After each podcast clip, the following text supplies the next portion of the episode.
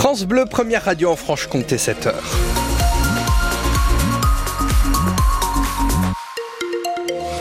7h mardi 20 février, Dimitri Imbert pour euh, l'actualité avec euh, côté météo. Euh, on s'habille comment déjà? Eh bien, ce n'est toujours pas du grand froid, mais de la douceur. 8 sur les hauteurs et jusqu'à 11 en pleine cet après-midi à Baume-les-Dames, Besançon, Dole et Vesoul. Et surtout, après les nuages du matin, le grand retour de belles éclaircies. Le parapluie reste donc au vestiaire. Pour la route, eh bien, pas de grosses difficultés à vous signaler. Hein. Encore quelques ralentissements au bout de la N57. Autour de Besançon, globalement, ça se passe bien. Et côté SNCF, des retards toujours à prévoir, notamment sur la ligne Besançon-Dijon en raison euh, de travaux et aussi euh, quelques légers retards entre Besançon et Belfort. Toutes les infos ter.sncf.com. À la une, le retour de l'affaire Daval.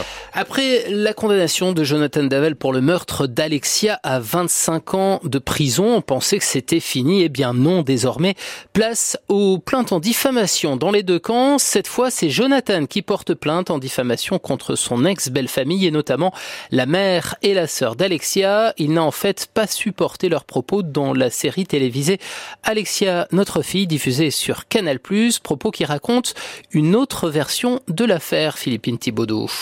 Dans laquelle Jonathan Daval est non seulement un meurtrier, mais également un empoisonneur. C'est ce que dit Maître Schwerdorfer, son avocat, dans un courrier adressé au procureur de la République de Vesoul.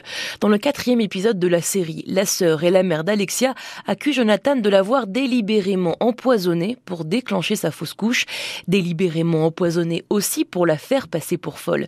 Seulement la thèse de l'empoisonnement avait été écartée lors de son procès devant la cour d'assises de la Haute-Saône.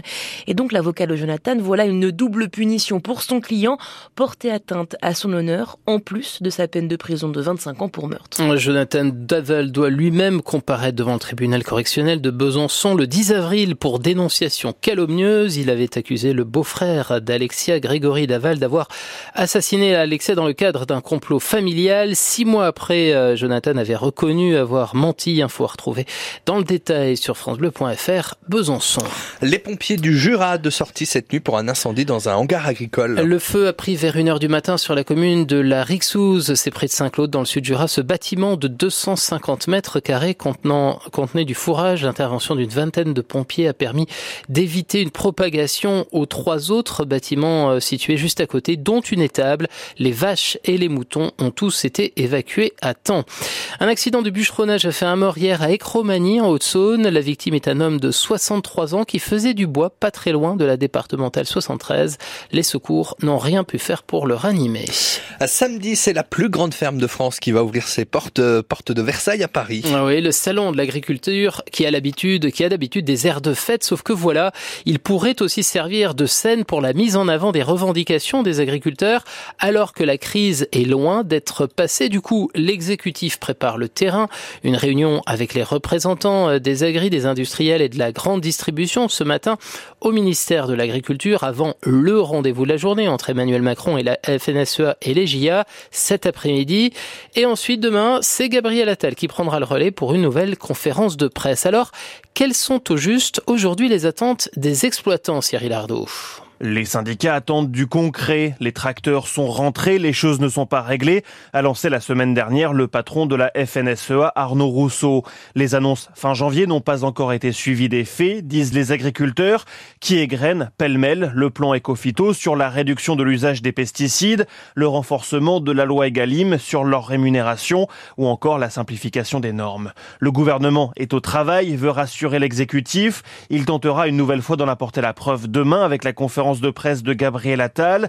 Des annonces autour d'une future loi agricole sont attendues, même si le gouvernement rappelle qu'il y a déjà eu du très concret.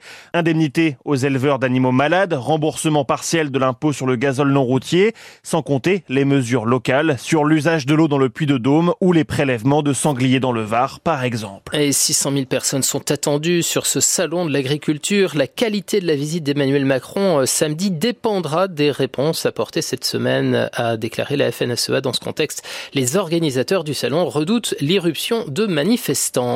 Et en attendant, France Bleu Besançon vous propose toute cette semaine une série de portraits de jeunes agriculteurs installés en Haute-Saône. Et aujourd'hui, on entendra Camille, qui a 30 ans. Cette jeune maman est installée depuis un mois et demi seulement à Fontenoy et Montbozon. Alors comment gérer une vie à la ferme, un emménagement et un enfant de 13 mois? Elle se confie au micro de Charlotte Schumacher tout à l'heure à 8h15. Son portrait est à découvrir dès maintenant sur francebleu.fr. Besançon. Besançon. Je vous parlais hier de ces 10 milliards d'économies que veut faire l'État avec la promesse qu'il n'y aura pas de hausse d'impôts, mais les salariés, eux, vont devoir mettre la main à la poche et participer au coût d'une formation suivie grâce au compte personnel de formation. Participation à hauteur d'au moins 10% selon Bercy. Ça y est, fin du suspense pour les Eurokéennes de Belfort. La liste complète des artistes qui participeront à l'édition 2024 a été euh, dévoilée hier avec une trentaine de noms supplémentaires et parmi eux la tête d'affiche du premier jour sera The Prodigy, mais on aura aussi l'électro qu'on connaît bien de bon entendeur.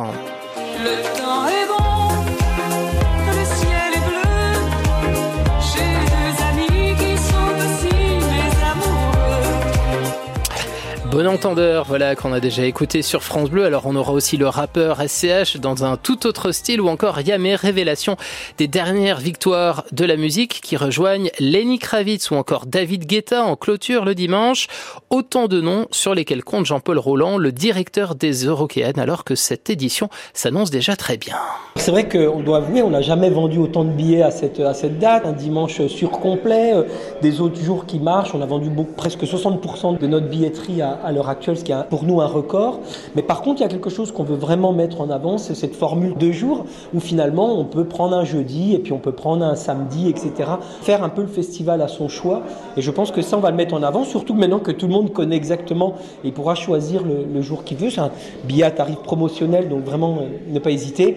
Puis il y a toute une série, euh, je veux dire, de promos, que ce soit euh, des étudiants si on est en Franche-Comté, si on est en Alsace, le passe culture, hein, qui est quand même quelque chose, à mon avis, un crédit de l'État euh, sur lequel il y a bien entendu en proposition les, les de Belfort. Donc normalement pour, euh, j'espère, pour toutes les bourses.